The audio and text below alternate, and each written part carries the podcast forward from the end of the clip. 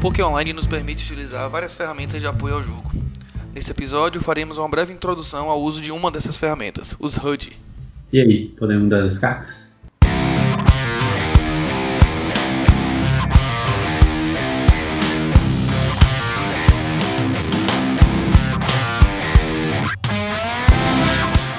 Fala galera, sejam bem-vindos a mais um novo episódio do Hit Podcast. Eu sou o Murilo Barreto e comigo está o Rafael Pimenta. Fala Rafa. Fala galera, e aí, como é que estão? Tudo certinho? Chegamos aí com mais um episódio do Hit pra você. Um episódio que a gente já queria falar há algum tempo. A gente vê muitas dúvidas ainda sobre a utilização do, dos HUDs e tal. E resolvemos fazer uma pequena introdução ao que é o HUD, para que, que serve, como utilizar e falar das, das stats principais aqui, as mais básicas, que dão apoio a, ao nosso jogo, né? especialmente no, nos micro stakes. Então vamos bater um papo aí sobre como é que usa, como é que a gente deve usar os HUDs, certo? Antes de começar, vamos fazer uma breve menção aqui a um comentário que a gente recebeu do, de um ouvinte nosso, Lucas Tacone, pelo YouTube. No episódio passado a gente falou sobre os mitos do poker, né? E aí listamos várias frases que a gente costuma ouvir e tal. E aí ele mandou duas frases pra gente aqui que a gente não mencionou, mas que a gente pode discutir um pouquinho aqui. Tem uma que ele mandou aqui que diz: Quando bate o 3, bate o 9. É verdade, Murilo? Esse eu nunca tinha escutado, não. É a primeira é, vez que eu vejo. Pois é, ele mandou pra gente aí e disse que quando, quando bate, o 3, bate o 3. É, então. Como que é isso aí? Bate o 3 no flop, Se bater o 3 no flop e você precisa de um 9 na, na mesa, pode, pode atolar que, que vai bater, tá ligado? Entendi. Então. mas, é, mas aí tem aquela questão do 9 que a gente falou, né? Do, o 9 nunca perde. Né? Ah, é. O 9, o par de 9, 9 nunca perde. 9, é, se você tiver com par de 9, então tá tranquilo. É. Não precisa nem bater o 3. Não, bateu lá o flop. As rei 3 e você tem um par de 9 na mão. Pode atolar. Pode atolar porque vai bater e você vai trincar, tá ligado? Você só não pode atolar se o cara tiver rei rei, né? aí, não, aí vai bater 2 9 pra você, porra. ah, caralho. A outra, outra frase que ele mandou é: 4 é o par que mais trinca. É verdade? Com certeza que não. Né? Rapaz, velho. par de 4 trinca muito, velho. Rapaz, eu já, essa aí eu já ouvi, inclusive eu lembro, falou agora essa frase, eu lembrei de uma vez que eu tava jogando na casa de poker, e aí rolou uma action, tipo, um cara deu limp do TG, aí um outro deu raise, aí o cara deu call, e aí eu até tava na mão, inclusive eu dei um, um, um squeeze, uhum. e o cara que tinha dado limp chovou. Aí o cara que deu o primeiro raise ficou meio balançado e tal, assim, aí foldou. O cara que tinha só pago o raise ficou reclamando um tempão, e aí foldou, tá ligado? Aí eu, eu foldei, porque, tipo, eu tinha só squeezado que eu achei que era um spot bom e tal. Sim, sim. E aí o cara, o cara, você me fez soldar um par de quatro, o par que mais trinca.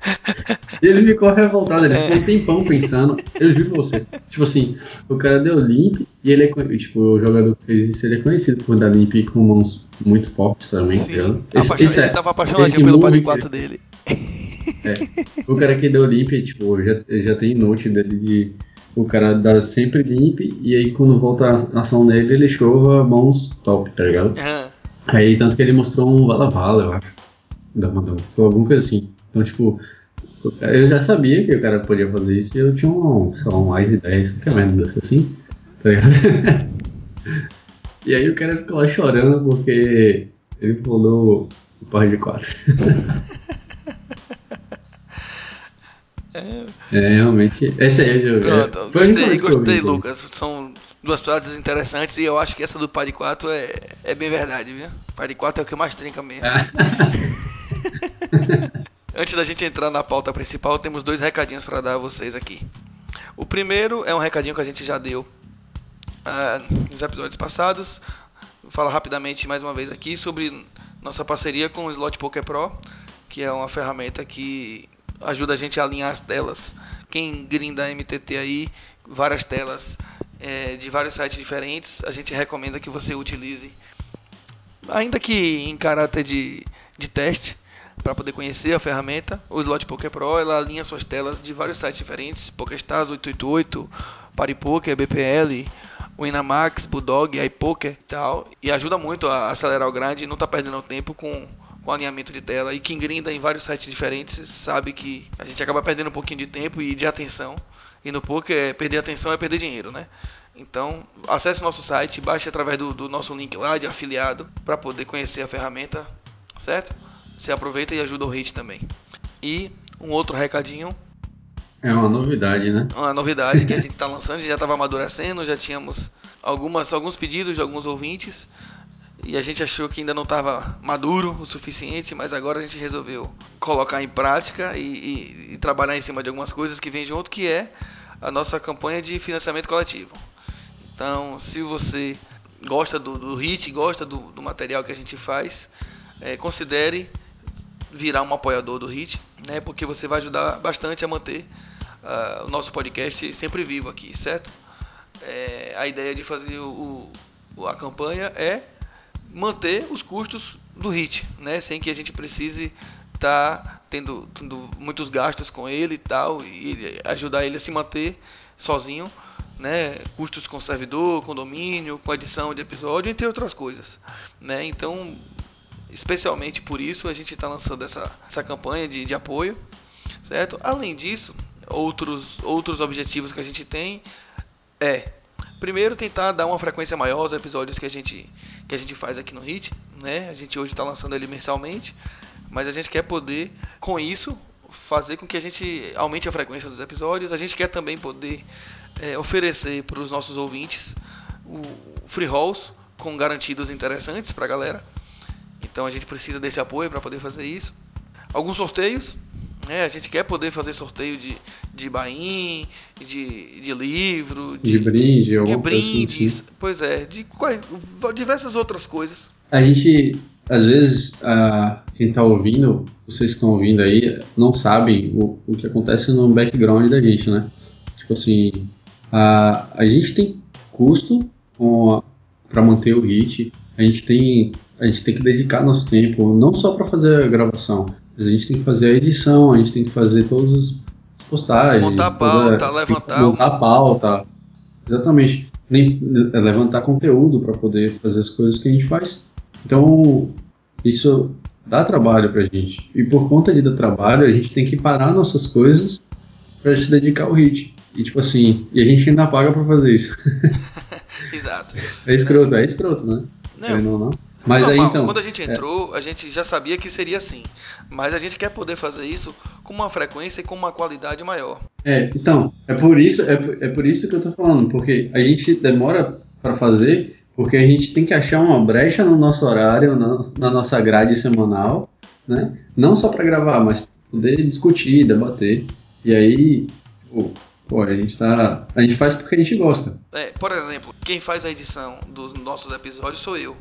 E eu aprendi a mexer na, na, na, na ferramenta que eu uso para de edição, única e exclusivamente por conta do Hit.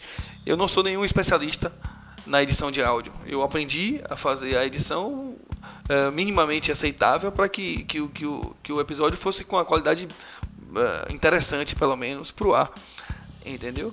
Só que eu não sou nenhum especialista. A gente quer poder é, oferecer um, um, uns episódios numa qualidade de áudio mais profissional para a galera. Então isso também seja custo ou de aprimoramento meu ou o que é mais provável de ser terceirização do, do da edição, por exemplo. E tem um trabalho com uma qualidade melhor no final, né? Também. Sim, claro, com uma qualidade mais profissional, né? Que eu não posso dar no momento. Então, assim, é, são, são coisas, são custos que vêm associados ao podcast que a gente quer é, tentar dar uma facilitada. A gente lançou basicamente três planos de apoio que varia entre R$ reais e R$ reais. É, são valores que qualquer pessoa tem condições de, de dar uma, uma, apoiada sem maiores, sem comprometer orçamento de ninguém e vai ser uma ajuda bastante grande para a gente, certo?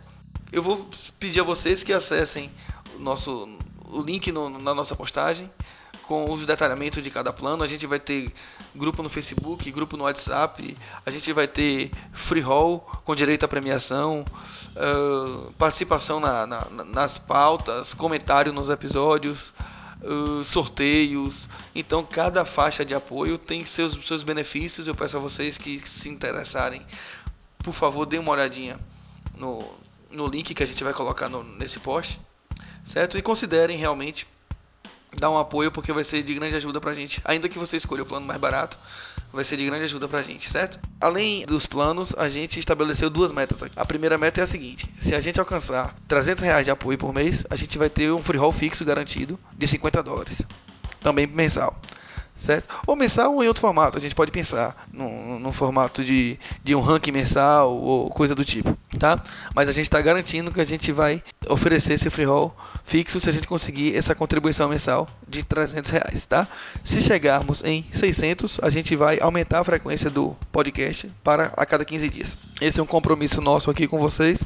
Uma coisa que eu queria só colocar aqui é a mentalidade que o apoiador deve ter quando resolve entrar numa das categorias de, de apoio, num dos planos, é a mentalidade de ajudar o HIT e não focar nos benefícios, tá? Então, se você tá, você eventualmente pensar de, em entrar em função dos benefícios que a gente está oferecendo, pense mais um pouquinho com carinho, porque a ideia é que a ideia é que você realmente queira queira dar um apoio para nos ajudar, para poder apoiar nossos custos, engrandecer e melhorar a qualidade do episódio, e não para ter um retorno que eventualmente você pode acabar se frustrando. Então a gente quer que a mentalidade, o mindset seja outro, tá certo? Sem mais propaganda, vamos chamar o quadro de notícia aí com o William Souza. When I met you in the summer, to my heartbeat sound, we fell in love as the leaves turn brown. Vamos, galera do Hit Podcast, beleza? Quadro Notícias na área, trazendo hoje série de notícias, notícias dramáticas, notícias aí policiais, internacionais, nacionais. E a gente vai começar pela notícia do Uruguai. Isso mesmo, eles foldaram o poker online. Isso aí, galera. O que foi que aconteceu?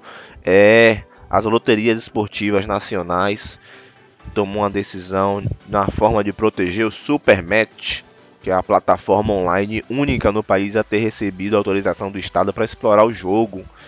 Isso é uma decisão que os jogadores locais já tinham conhecimento, mas o PokerStars e outras plataformas haviam informado que iriam assegurar eles o direito de jogar, direito de ter seus fundos. Infelizmente, de jogar não conseguiu, mas os fundos estão lá. Esses jogadores provavelmente vão ser bem recebidos aqui no Brasil, para onde devem em maioria migrar. Boa sorte aí, Uruguai. Quem sabe no futuro novas discussões tragam de volta o poker e outras salas online para sua terra. Terra também aqui, Brasil. Infelizmente, a notícia policial, a bad que a vida dá. Em Curitiba, no Paraná, um porteiro estava se envolvendo com uns amigos num jogo, em um bar e infelizmente deu um palpite na mão onde o dono do bar estava envolvido. A parada se desenrolou, o dono do bar perdeu mil reais. Indignado, chateado, o dono do bar levantou, entrou em vias com o porteiro, outros jogadores também se envolveram na briga para cima, alguns ajudando, outros querendo piorar a situação. Não satisfeito, o dono do bar foi até a casa do porteiro e efetuou cinco disparos, um acertando de forma fatal. A fatal também foi o falecimento da mãe do porteiro, que ao ver a situação do filho ali, perdendo seu filho, né, teve um AVC e lá se foi aos seus 76 anos. Uma situação que a gente não gostaria de estar relatando, noticiando, mas fica para vocês a dica, cuidado também, a gente quer um jogo limpo, um jogo regulamentado e não esse tipo de exemplo. É, a gente quer o exemplo da Cia Laita, que é uma mulher tá chamando a atenção para o livro A Viúva Negra do Poker, um guia feminino para vencer um jogo de homens. Isso mesmo, ela deve lançar o livro ainda esse ano. E para lançar o livro, ela tomou uma iniciativa bastante inusitada. Vai disputar, pretende disputar o main event da série World Series em Las Vegas, julho, disfarçada de homem. Isso mesmo. Ela vai entrar no jogo, de acordo com ela também levando aí a bandeira do preconceito entre o gênero que a gente sabe existe, apesar de termos aí grandes jogadoras, jogadoras patrocinadas, embaixadoras, aqui a gente listaria 10 ou 20 mais jogadoras regulares do nosso mercado nacional e internacional também, mas já levantou a atenção da WSOP e sua organização já deixou claro que, segundo o artigo 55 do livro de regras, os participantes não podem cobrir nem esconder sua identidade facial e a qualquer momento a organização pode requerer aí identificar e trazer distinção da identidade de qualquer jogador. Claro, uma mulher vestida de homem ou um homem vestido de mulher é algo bastante engraçado, curioso na mesa, mas existem regras. Se ela quiser realmente disputar, seria bom talvez um outro cassino, um outro torneio ou um outro jogo. Mas boa sorte para ela. Sorte também a gente deseja aqui ao Phil Ivey, de novo envolvido em mais um episódio daquele caso do Borgara, do Bacará. Sorte a gente quer dizer, em linhas gerais, deixando claro, nada a favor do Ivey, nada contra sorte pela situação, pela parada, né? A gente tá aqui dando a notícia e dessa vez o Cassino Borgada, Atlantic City, Estados Unidos, colocou uma ação e perdeu contra a fabricante Gemaco, dona aí das cartas do baralho, onde o Ivy admitiu encontrar os padrões ali, defeitozinho na carta. A justiça determinou que a fabricante de baralho não tem nada a ver. Se as cartas estavam ruins, era trocar o baralho. A troca do baralho custa 27 dólares. Então, se a empresa tinha de pagar alguma coisa, seria 27 dólares. Em caso de 10 milhões, talvez seja aí a última sentença, a última síla, né, para o Ivy conseguir reverter todo esse cenário. Né? Um cenário que a gente vai descrever agora, um combo de notícias do PokerStars. Hoje a gente não vai falar do Party Poker, não vamos falar de João Simão. e o PokerStars aí vindo com um caminhão de notícias, começando pelo russo. É, tinha de ser russo. Quem é esse cara? Freak7Z. O cara jogou aí cerca de 70 spins por hora em 645 dias. Foram 20 mil spins aí com buy de 60 dólares ou mais, 31 dias seguidos. Parada registrada no Florida 2 Plus 2. Desafio também coberto pelo Twitch, live todos os dias e o cara puxou nada mais nada menos que 40 mil dólares valor lucro líquido que poderia ter sido maior se a política do PS Rakeback fosse mais né, pô, amigável. A gente sabe aí, acabou o Supernova Elite, acabou aquelas séries, agora é baú, é ticket, mas tinha de ser russo e ele fez essa loucura. Loucura também que a gente vai aqui registrar o faturamento acima de 1 bilhão do Stars Groups, isso mesmo, grupo dono do PokerStars, também BetStars, Futility, Stars Casino e Stars Live, claro, 1,3 bilhão, 13% acima do ano passado, referente a 2016, e um lucro de 256, 259 milhões acima de 216. Esses dados aí são referentes ao ano já fechado 2017 no seu balanço, faturamento altíssimo do Stars Group. Stars Group dono aí também do PS. PS que subiu o reiki dos micros, galera. É algo bem triste. Com certeza afeta a mim, a você e a maioria dos jogadores do PS. Todos os torneios é abaixo de 20 dólares vão ter um aumento no em geral, aí global.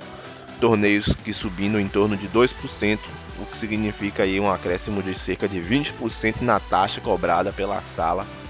Algo que para quem joga middle, high, talvez é, lá pra cima não vai sentir. E a gente aí chorando essas pitangas. Dá a chance de bater duas vezes. Vamos pedir pro Pokéstars bater duas vezes e a gente ganhar um pote e ele ganhar outro. É a ideia deles aí com split holder, isso mesmo. A diferença é simples: dois bordos. Se você ganhar o pote inteiro, você ganhou as duas mãos. Ganhou o board de cima e o board de baixo. Se você ganhar só um board ou de cima ou de baixo, metade do pote, splitar. Pote para um lado, pote pro outro. Claro, se o cara foldar a parada, você ganha o pote todo. É simples, né? É aquela técnica do hand dice. E o jogo, uma variância mínima possível ali. E a chance de a gente ter aí uma mudança né, no cenário do poker, trazendo mais uma ferramenta, mais uma modalidade, algo diferente.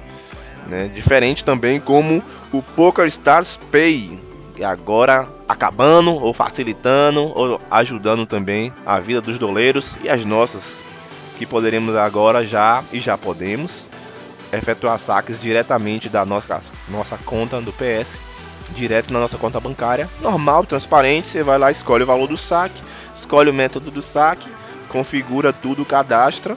Saque feito na conta 24, 48 horas, tudo prontinho. Se você quiser mudar os dados da conta, entra lá na central de atendimento do cliente do PS, bota os dados, submete, mesma coisa, 24, 48, autorizou, pronto. Tudo certinho, tudo lindo. E o PS trazendo o Poker Stars Pay. Forma de pagar. Agora, não sei se esse cara que ganhou 982 mil dólares vai querer sacar esse dinheiro. Quem é esse cara? Alex Foxen, americano, puxou a vaga do Super Eye Roller do Asian Pacific Tour Macau. Cravou o torneio FT Casca após conquistar a vaga no satélite. Isso mesmo, o FT que teve aí Sam Greenwood, os alemães aí Camp, Vogensen e a galera aí, Brian Hest, Ike Hexton, Patrick Antonius, o americano Alex Foxen tá em bom momento, mas aí de novo, galera, gestão de bankroll, sentiu axé, foldar aquelas paradinhas e contar com a sorte, claro, né? Vamos dizer, né? Contar com a sorte, porque não sorte para vocês, galera, sorte para mim. A gente se vê nas mesas. Um abraço, GL. Vamos, Hit Podcast. Vamos, galera.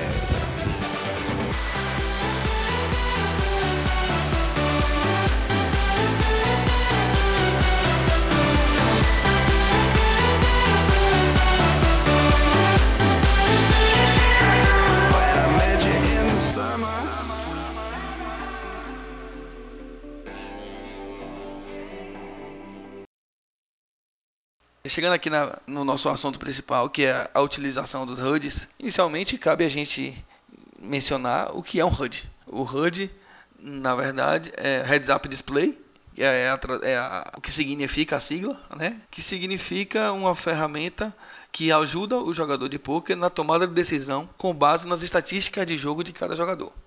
Né? Então é uma ferramenta que, que você utiliza ali, você abre suas telas de para jogar online e junto com as telas você abre a outra ferramenta e ela vai dispor conforme você configurar as estatísticas de jogo de cada jogador.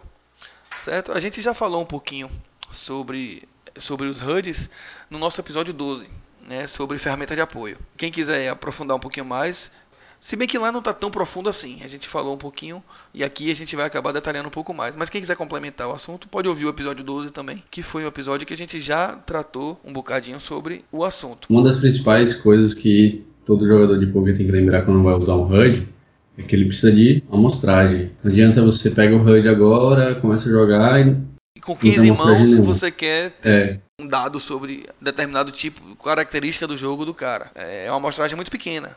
Então a amostragem é é a palavra-chave quando a gente está falando de HUD, certo? Não, não dá para poder basear nossas atitudes em amostragem pequena. Porque isso vai acabar atrapalhando a nossa decisão e nos passando um- uma informação até equivocada. E, e lembrar também que não é só quantidade de mãos do jogador, né? Você tem que ter amostragem de cada stat. Porque às vezes você pode ter, sei lá, mil mãos do cara, mas por algum fator você nunca viu o cara dar um tribet, mas ele tem uma frequência de tribet. Então você tem que ter uma amostragem de tribet. Então, talvez mil mãos é muita coisa. É meio complicado isso não ter acontecido, mas sei lá, 200 mãos. Você- às vezes você tem 200 mãos do cara lá e você nunca viu ele dar uma tribet. Ah, você não tem amostragem nenhuma de tribet dele. Mas você sabe que é um jogador que pode dar tribet e tal. Você não pode se basear com, naquilo ali. É, além disso, as stats não são tudo. Né? Não basta você ter a stat. Quando você, vamos lá, você instalou seu HUD hoje, configurou, pronto, passou a ter. E aí, o que, é que você faz com aquelas estatísticas? Você tem que, associado ao HUD, você tem que estudar e entender o que, que cada stat daquela representa e como lidar com aquele número que o, o HUD está lhe oferecendo. Antes mesmo de utilizar o HUD, é importante ter noção muito boa, muito precisa, o que cada valor que aquele HUD está lhe dando representa. O que, que eu quero dizer com isso? Eu quero dizer que, vamos lá, o HUD vai lhe dar lá um percentual, vamos supor que o cara tem lá para flop raise 50%. O que é 50%? Quer dizer que ele está dando raise para flop com 50% do range dele. Você precisa ter, claro que você não precisa ter isso exatamente na cabeça. Você não precisa saber todas as mãos exatamente que representam 50%, mas você precisa ter um, um range muito preciso, muito, muito próximo do, do ideal, do perfeito, para poder ter uma ideia do que representa aquele 50% e como lidar com aquele 50% de preflop raise do cara. Você precisa ter estudar e abrir ranges e simular ranges, abrir o Equilab, por exemplo, que é outra ferramenta que a gente mencionou lá no, no episódio 12, né? abrir o C+, se você utilizar o C+, para poder começar a ter noção do que cada número daquele representa. O que significa 10%, o que é 20%, o que é 30%, o que é 50%. Sacou? Você precisa estar familiarizado E, com... e outra coisa, e não é bem um, um número seco assim, né? Tipo, 12% pra você pode ser diferente de 12% pra mim, por exemplo. Tipo assim, Desenvolva, desenvolva. Open Raise, um Open Raise, é, então, um Open Raise lá de 10% do TG. Não, 10% acho que é pouco. Sei lá, uns 15% do TG. Algumas pessoas vão abrir 10 e 9 suited. Eu não vou abrir esse 10 e 9 suited, mas eu vou abrir um Ice 5 suited. E essa outra pessoa não vai. Então, tipo assim, tem que levar essas coisas em consideração. Então você tem que ter uma noção do range, tem que ter um estudo. É por isso que o HUD ele não vai te deixar um jogador melhor. Ele vai te ajudar a jogar. Ele é um auxiliador. Você tem que ter noção do jogo, você já tem, você tem, já tem que ter, não. Você tem que ter uma noção do jogo, você tem que ter estudo, você tem que estudar também. Porque não adianta você só instalar o HUD e aí, vamos, vamos tocar o barco. É, exatamente. É, quando você começa a ter contato com, com os jogadores profissionais, os times de poker, você vai perceber né, que eles forem lhe ensinar sobre, sobre como trabalhar com o HUD, você vai ver que eles existem números de referência para cada stat que você utiliza no HUD. Né? Existe um valor ideal para pré-flop raise, como já dei o exemplo aqui da posição tal do botão. Existe um número ideal de pré-flop raise para o cutoff e assim vai. Então, assim, a gente precisa ter noção de que esses valores de referência eles mudam com o passar do tempo. A gente já cansou de falar aqui que o, poker evolui a cada dia, o poker muda a cada dia. Por quê? Porque as tendências vão mudando. À medida que mais jogadores vão se aperfeiçoando no, no jogo, eles vão chegando próximo de stats ideais e aí algumas outras stats acabam mudando para poder acompanhar essa evolução do field. Então, é, alguns valores de referência mudam com o tempo e além disso, alguns de valores de referência podem e devem mudar conforme o spot. Muitas vezes você tem um valor de referência lá que é, vamos supor, você tem que abrir 50% de, de, de, de raise do botão quando chega em gap. Vamos supor. Só que você está num momento, por exemplo, que é a bolha e que os, os, os blinds estão stacks medianos e você está lá gigante. Meu amigo, seu range ali não tem que ser 50%. Seu range ali tem que ser próximo de 100% muitas vezes. Porque você tem que explorar aquele spot. Sacou? E não é só isso. Você tem que levar em consideração as stats dos outros jogadores também. Sim, Assim, o perfil do jogador. Se você vê, é exato. Se você vê que os blinds são muito tight, aí você pode abrir mais. Não precisa abrir só 50%, você pode abrir 60%. Você vê É. que os caras não defendem nunca, nunca tribeta, nunca reage. Você vai abrir 60%. Da mesma forma que se os caras forem muito agressivos, você pode diminuir e no longo prazo esses dois valores vão acabar se compensando e chegando naquele valor ideal de 50%, por exemplo. Entendeu? Então você tem que ter a leitura de que o spot pode. Você não tem que ficar preso fielmente àquela stat. O spot pode acabar lhe fazendo variar esse número de referência, certo? Então vamos pro que a gente vê, né? É, a gente separou aqui agora algumas stats, que são as principais stats, para poder conversar um pouquinho. Não são muitas, são as principais porque uh, são as que são mais utilizadas e, e também como a gente está falando aqui de uma introdução ao HUD, não cabe aqui a gente se aprofundar tanto em, em muitas stats ou em stats mais elaboradas. Então a gente separou algumas aqui e vamos discutir um pouquinho sobre elas. Começa com o que aí, Murilo? É, Eu acho que a, a principal, né? É a quantidade de mãos. Como a gente falou, você precisa de amostragem, então nada mais do que você colocar lá no seu HUD logo uma quantidade de mãos em destaque, inclusive, se você puder separar lá, colocar de uma forma grandona, sei lá. É, Colocar a quantidade de mãos. Quando você configura o HUD, você pode setar lá a quantidade de mãos mínima em que as stats vão ser apresentadas ou vão, vão- vai aparecer em destaque para você lá, por exemplo. Então vamos lá, você quer, você pode dizer ao HUD que só me diga as stats do cara quando o cara tiver 100 mãos pelo menos. Isso é possível de fazer. Então você meio que estabelece uh, essa quantidade ideal, né, para poder é, não trabalhar com uma quantidade de mãos que não represente de fato o, o range do cara, o, o range o range fiel do cara, digamos assim. Você não tem uma, você não consiga ter uma amostragem, né? Que tipo assim, por exemplo, 100, 100 mãos é pouca coisa. 100 mãos é pouca Não, foi um coisa. exemplo. É, 300, não, é isso, 300 mãos já é uma quantidade razoável. Não, 100 mãos você consegue até traçar um. um como fala? Você até, até consegue traçar um perfil, mais ou menos, ah, do, do jogador. Você consegue, sacou? sim. Porque aí quando você olha o VPIP e o PFR, você tem uma, uma ideia mais ou menos de como é que o cara tá jogando. Com 100 mãos. Mas aí Sim. quando você já. Isso você só consegue ter mais ou menos ideia. Mas quando você já tem lá 300, 400, 500 mãos, aí você já consegue mesmo jogar com aquele, aquele HUD ali, eu acho mais bacana. E aí, como eu já falei, VPIP. VPIP é o quê? É, são é, a quantidade de vezes que o cara colocou o dinheiro no, no pote voluntariamente. É, voluntariamente. Então, a quantidade de vezes que ele. Porque muitas vezes chega, você tá no, no, no Big e aí os caras limpam, você limpa atrás. Esse, esse, esse número não Você entra. dá check. Você dá check. Então, Você dá check, é, é. Então esse número não entra no você- VPP, porque não foi voluntário. Você não colocou porque você quis. Você foi. Digamos que você, você já foi forçado, digamos assim, a botar porque você é obrigado a botar o Big. Ou seja, todas as vezes que você, por espontânea vontade, coloca a ficha no pote, esse, o número do VPP vai mudar. Seja de limp ou seja de raise, esse número vai ser computado. Esse número sozinho, muitas vezes, ele, ele, ele, ele é interessante, mas ele é, normalmente ele é analisado junto com outra stat, que é o PFR, que a gente já falou aqui mais cedo, que é o preflop raise. É, mas assim, o, o VPIP, você- normalmente você tem uma base do que seria ideal, né? Por exemplo, 20. Sim, 20 é o número é, ideal o para número você de ter um referência que a VPIP. gente mencionou bacana. mais cedo. É, exato. É, a gente não vai falar aqui quais são os números de referência. A gente só está dando exemplo para vocês poderem entender. Então, tipo, se você tem um. Se o ideal seria 20 de VPIP e o cara tem 30, significa que o cara já joga mais do que o normal.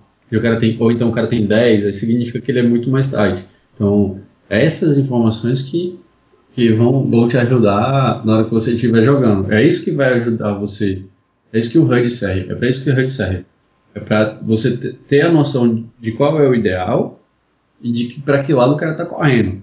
Se ele estiver jogando, se ele estiver certinho no ideal, bom, esse cara deve ter uma noção boa do jogo. Se o cara tá com 50 de VPIP, aí esse cara é um completamente fish.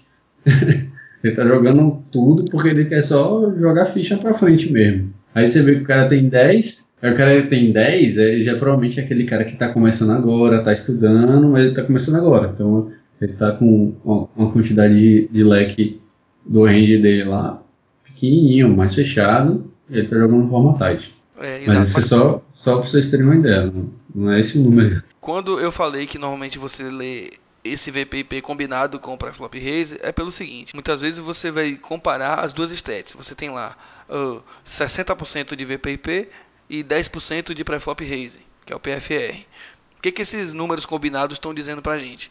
Tá dizendo que, primeiro, ele tá jogando com 60% das mãos que ele recebe, que é o VPP, e que, que ele só tá dando raise com 10% das mãos possíveis. Ou seja, ele tá limpando muito e dando muito call com mão marginal, e só tá dando raise com 10% do, do range. Quer dizer que você provavelmente precisa respeitar quando o cara entrar de raise e provavelmente não precisa respeitar quando o cara entrar de limpo e só pagar, sacou? Da mesma forma, quando o cara tem esses números muito próximos, isso já indica que ele pode ser um bom jogador. É, em geral, Ele é um jogador agressivo, normalmente, né? é um jogador agressivo que, que quando entra, entra de raise. Então é isso. Os, os, os profissionais, os times, muitas vezes há tempo atrás já orientavam de maneira em que. Aí Murilo me corrija se eu estiver errado. A diferença ideal entre esses dois valores de VPIP e PFR seria 7%. Confere isso?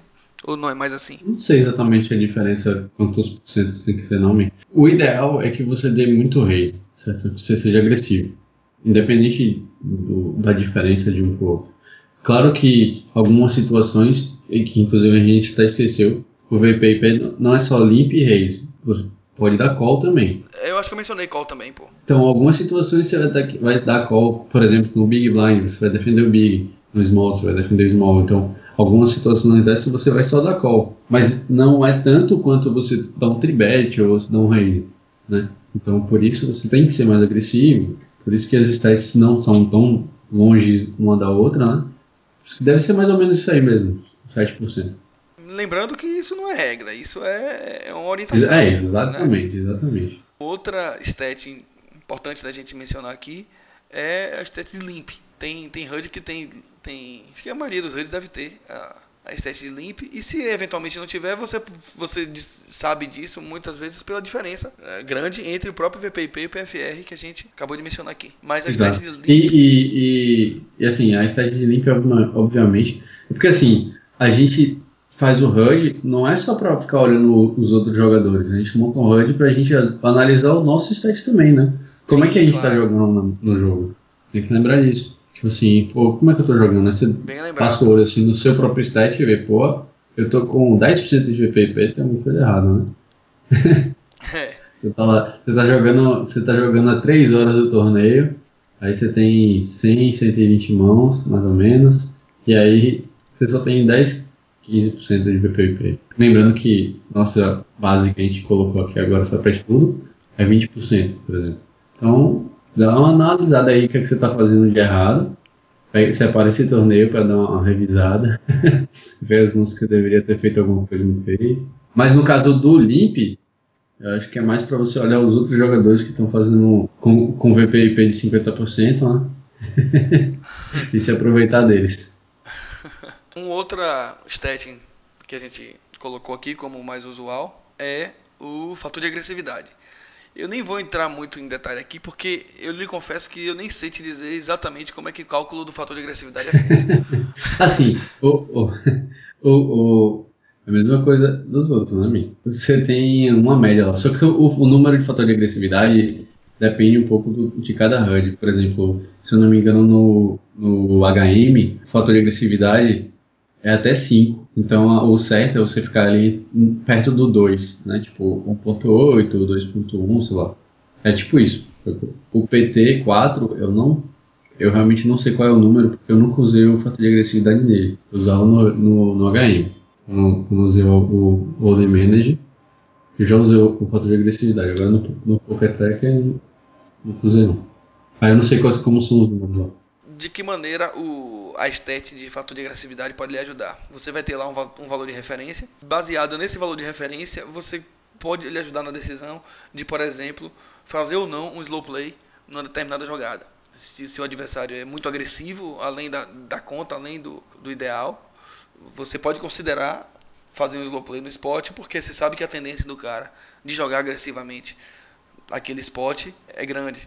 Né? E o inverso também acontece. Você sabe que o cara é muito passivo. Então, você tem que compensar essa passividade do- dele com agressividade para tentar fazer ficha com as mãos de valor, por exemplo. Dessa maneira, o fator de agressividade pode lhe ajudar no jogo. É, um, uma outra, um fator interessante de colocar no seu HUD é o tribet, né? Tem tanto tribet quanto fold para tribet. Assim, você você tá lá num spot interessante, que é normalmente você tá das posições finais, né? Cutoff ali, botão. Então é, é bem interessante você ver se os próximos a jogar tribetam muito ou não, né? Isso é, isso é muito im- importante. Da mesma forma, é quando você dá raise e o cara te dá um tribet. Isso te ajuda a saber se- como se comportar contra o jogador.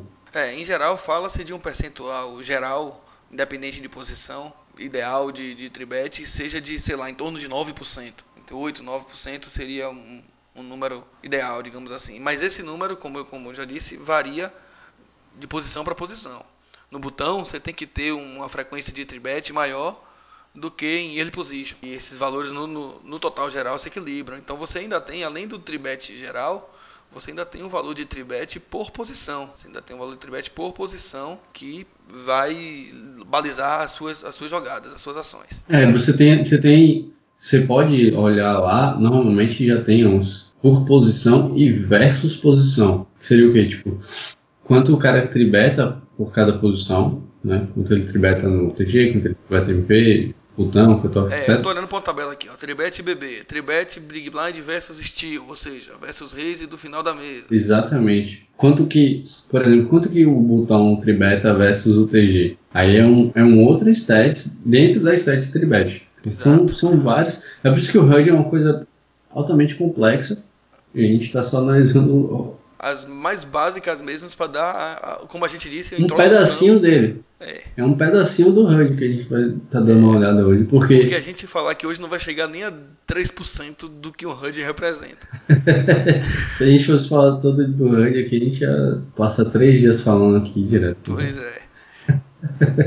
Você tem lá um percentual, outro percentual interessante é fold para CBET. Então, o cara lá, você abre do, do- abre lá de MP, o cara paga do Big e aí ele vai ter lá um, um fold para CBET. Então, baseado nessa estatística, você sabe se o cara ah, folda muito para CBET ou folda pouco para CBET. E isso vai lhe ajudar, obviamente, a CBETar ou não CBETar em determinado spot. Assim como o cara CBET, o cara tem o CBET alto lá, por exemplo, vai te ajudar o quê? A dar muito mais call, defender a, a, a CBET dele e tentar reagir de alguma forma. É, se aí você vê que o cara não se não CBETA muito, por exemplo, o que é normal hoje você CBEtar, sei lá, 70% em posição. Aí o cara tem 100% de CBET. Pô, vai, vai ser meio complicado você foldar alguma coisa pro cara, né? É, exatamente. Então, Aí, aí você tem essa, essa informação de que o, o normal é set- 70, 80%, sei lá. E aí o cara só tem 30%. Mano, eu tô foldando 30 nessa parada. o cara tá, tá nuts.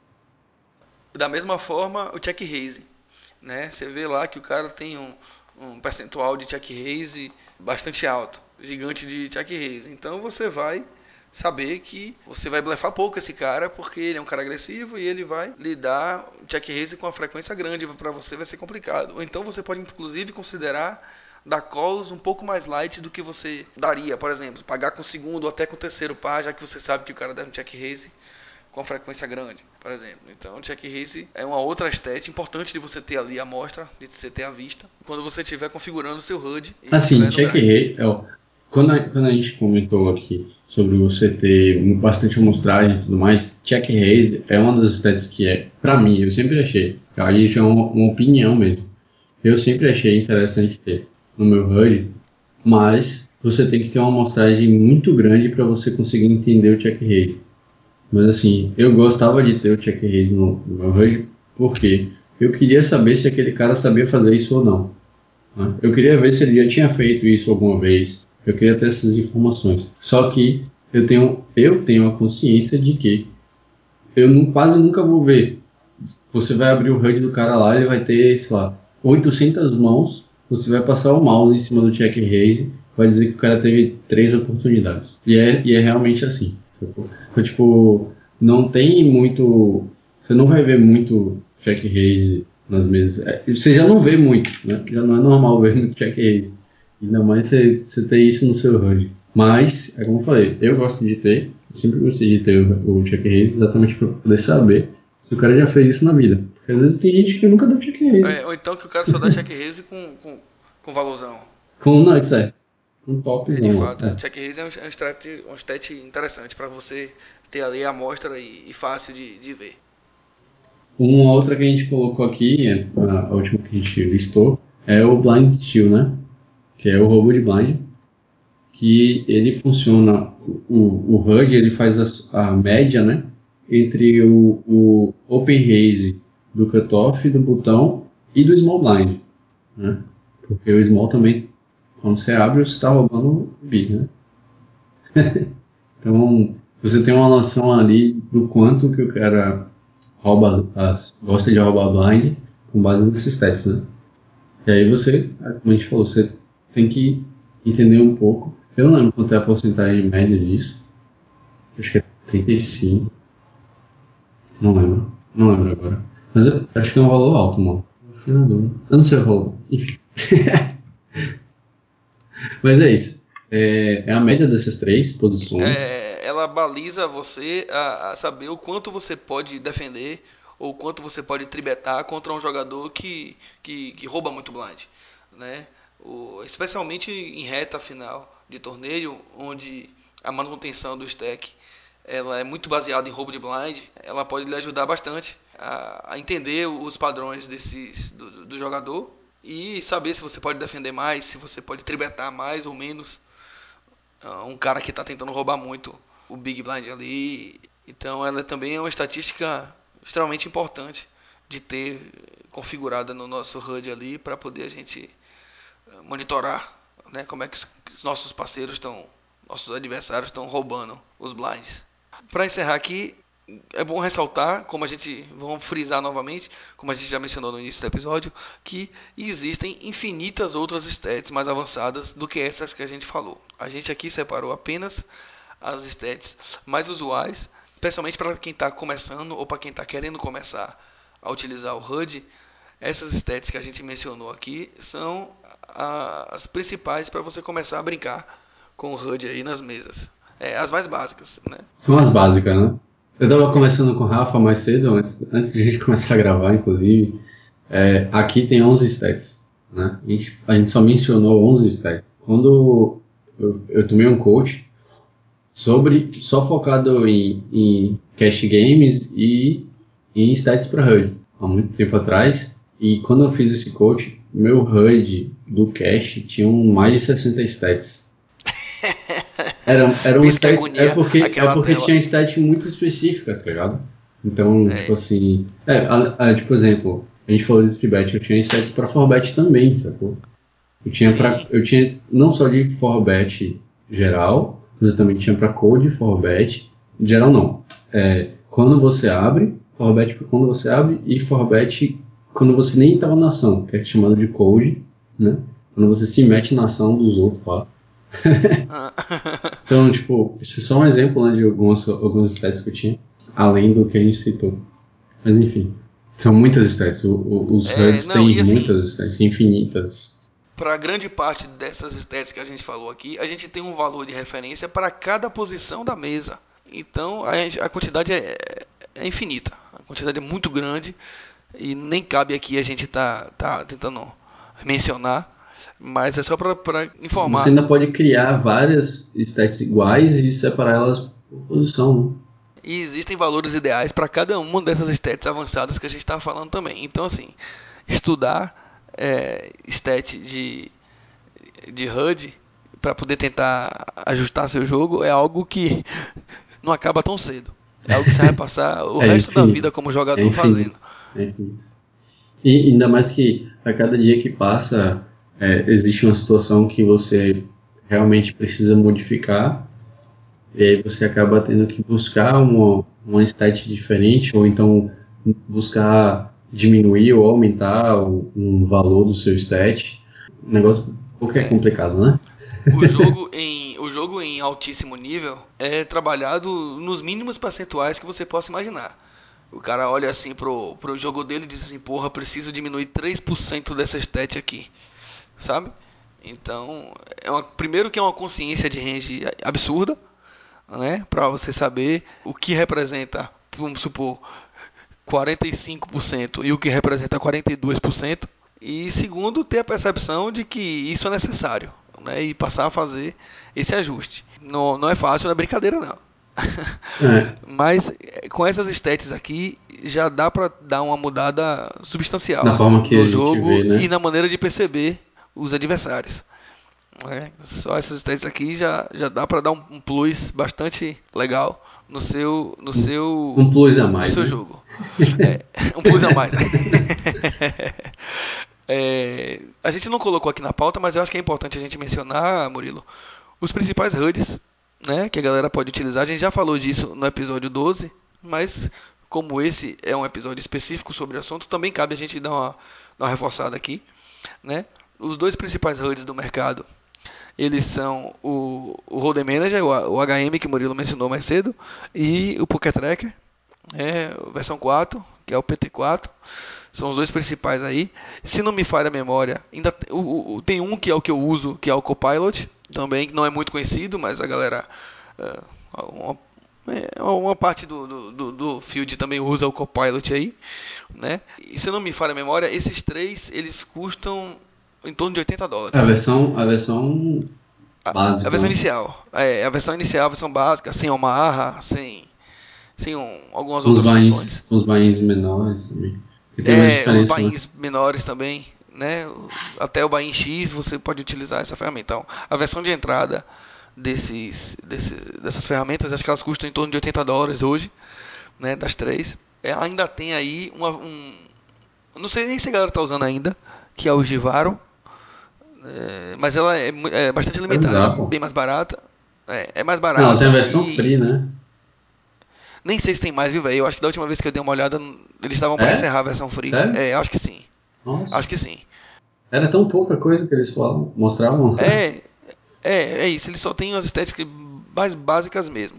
Talvez por isso também seja mais barato, né? Não sei te dizer o preço agora, mas é, enfim, essas são as principais, os principais HUDs do, do mercado. Mas não é, tão- não é nada tão caro, é tipo 5 dólares, né? Uma coisa assim. Mas é, um, acho que é mensal, é assinatura. Mas é, mas é isso, mas não é tão. Não é nada absurdo. É porque, por exemplo, o Copilot não tem assinatura. Você paga 80 dólares pro resto da vida. Sim, eu sei, é a mesma coisa, o Holiday Manager e o Track. Mas, Sim, exato. E o, o, o Copilot, assim, tudo bem, é barato, mas no longo prazo talvez seja melhor você pegar uma ferramenta mais robusta do que você pagar eternamente o Givaro, que eh, vai lhe oferecer pouca, pouca opção. né? Tudo bem, para um, pra um iníciozinho, para começar a se, a, a se ambientar no HUD, a configurar, etc., talvez valha. Mas se você pensar no, no médio e longo prazo, talvez seria mais jogo você pegar uma, fazer um investimento um pouquinho maior e pegar uma ferramenta mais robustazinha sim. né? Então essas são as principais ferramentas do mercado aí para quem se interessar. Todas elas têm versão trial, 30 dias eu acho. Então Uhum. quem ainda não, não conheceu, vale a pena baixar e testar aí. Lembrando que o Holder Manager é talvez a mais pesada da, dessas que a gente mencionou. Hoje o Holiday Manager, ele tem. eh, A maioria das pessoas que ainda usa o Holiday Manager 2, mas ele já lançou. Ele estava tava em fase beta, não sei se ele já está 100% lançado, o Holiday Manager 3. Que aí já é. Eu acredito que vai ser muito mais leve, né? inclusive mais leve do que o Pocket Tracker. Que eu, eu acho que o Pocket Tracker é muito, muito leve comparado com, com os outros. Ele quase não, não pesa no, no computador quando tá rodando.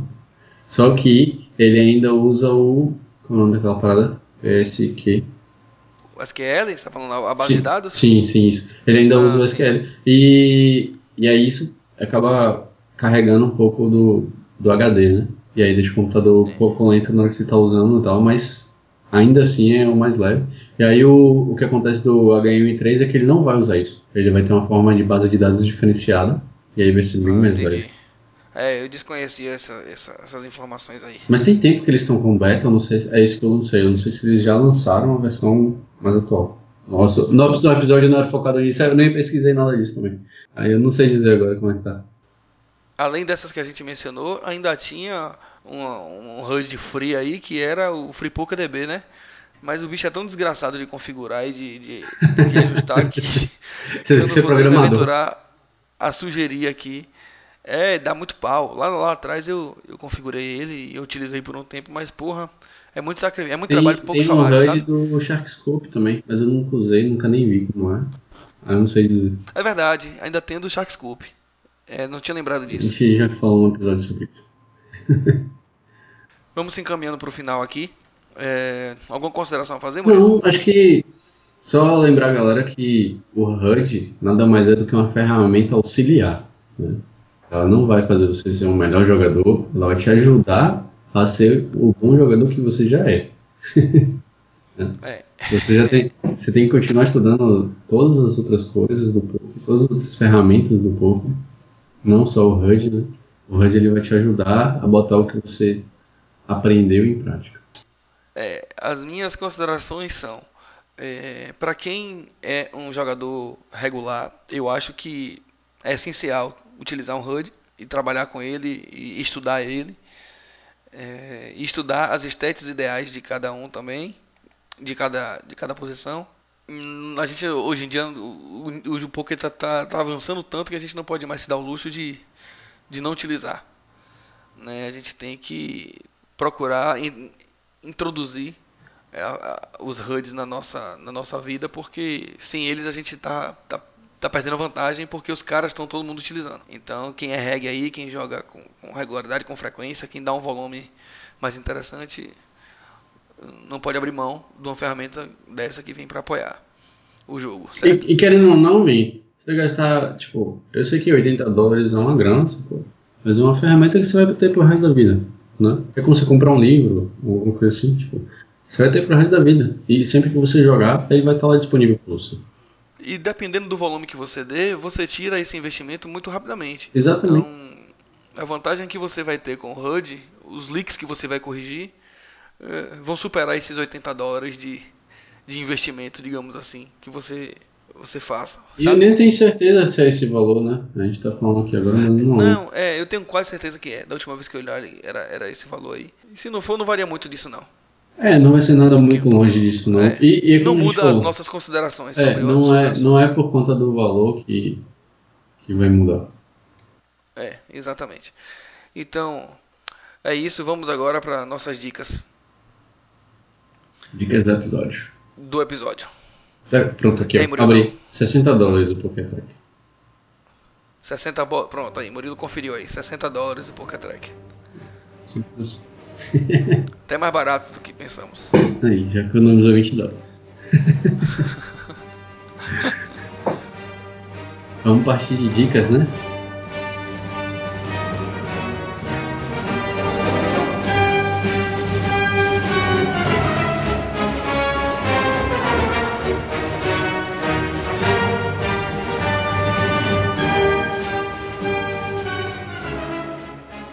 Mano, você acredita que eu ainda não assisti La Casa de Papel, velho? Pô, você é descarado demais, velho. mano. Pô, ter que assistir, Tem coisa velho. de fazer, velho. Você tem certeza que tá assistindo um bocado de merda aí. Você me falou que tá assistindo um negócio de super-herói. Não, mas eu assisto, eu assisto. É porque. É porque assim, na Netflix tem várias séries de super-herói, eu curto pra caralho, né? Aí, Pô, tipo, velho, eu assisti. Eu assisti todas as séries da, da Marvel, aí eu tô terminando de assistir todas as séries da DC. Por mais desgosto que me dê, eu tô terminando. eu botei como meta há muito tempo antes, antes de la- lançar a Casa de Papel, então não posso fazer nada, velho. Eu gosto de cumprir minhas metas até o final, senão eu tenho um toque com essas paradas. né? Tá. Ah. Não, pra você ter ideia, pra você ter ideia, é ridículo, mas eu tô assistindo Supergirl, mano. ah, vai se lascar, velho. Não, é uma série bizarrinha, velho. Mas eu tô assistindo. Eu tô assistindo porque eu não consigo. Eu não seu consigo. tempo. Mas eu não consigo. Ah, eu otimizo. Enquanto eu tô trabalhando, fica rodando no monitor. Não, mas vamos lá, vamos lá. Dica da semana. É, do, É, não é pra dar as episódio. dicas que você não cumpriu, não. É as É. dicas que é pra cumprir. Não, é só dica, não precisa cumprir a dica. Mas é Tá, uma então dica tá. que eu dou esse episódio. Que. Foi um filme. não, Foi um é filme. um filme. Não, nesse episódio. Ah, episódio, tá. do epi- vinte- Entendi. episódio 28.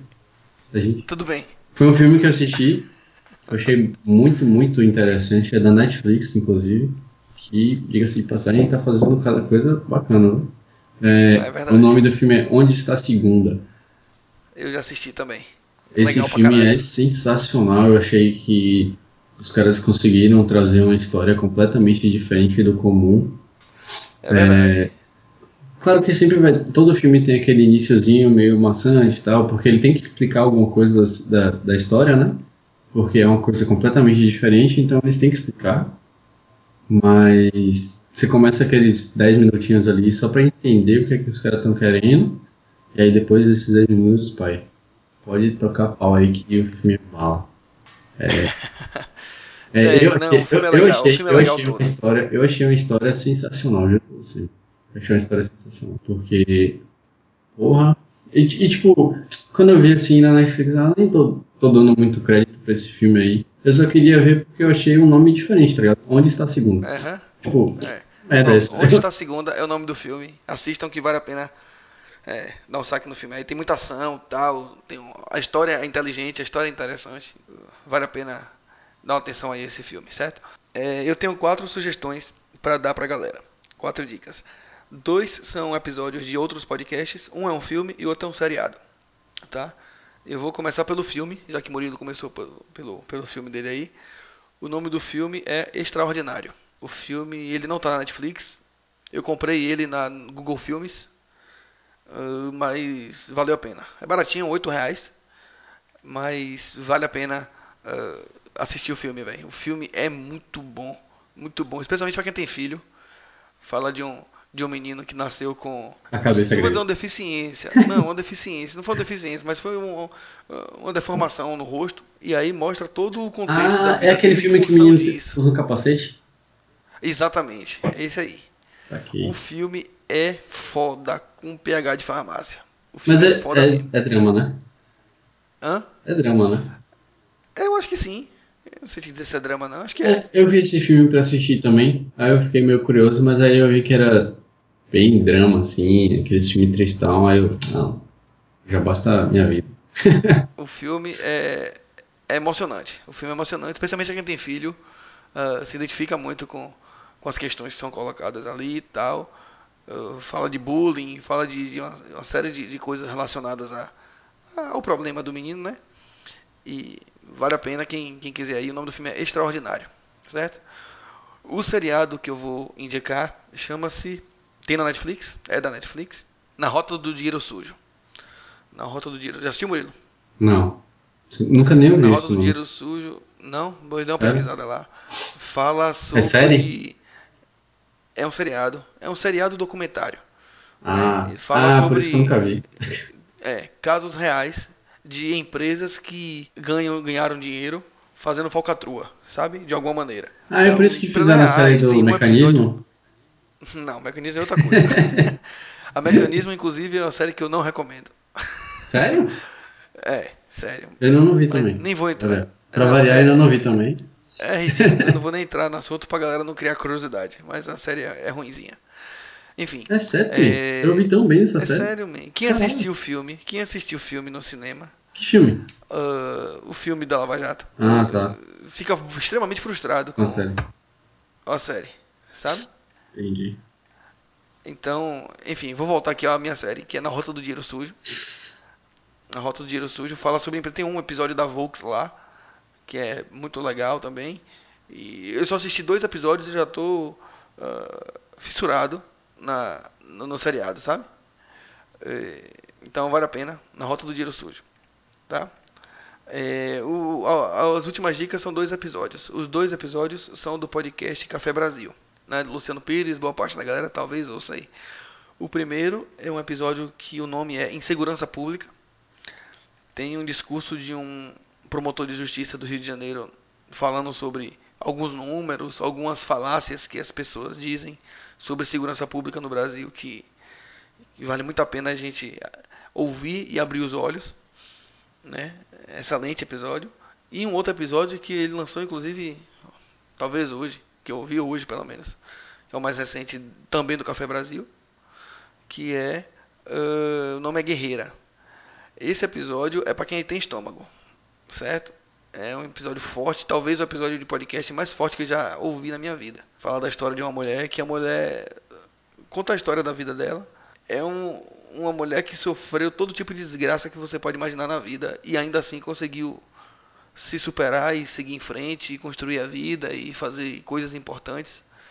Então, vale muito a pena você ouvir esse episódio também. Chama Guerreira, o nome do episódio. Tá bom?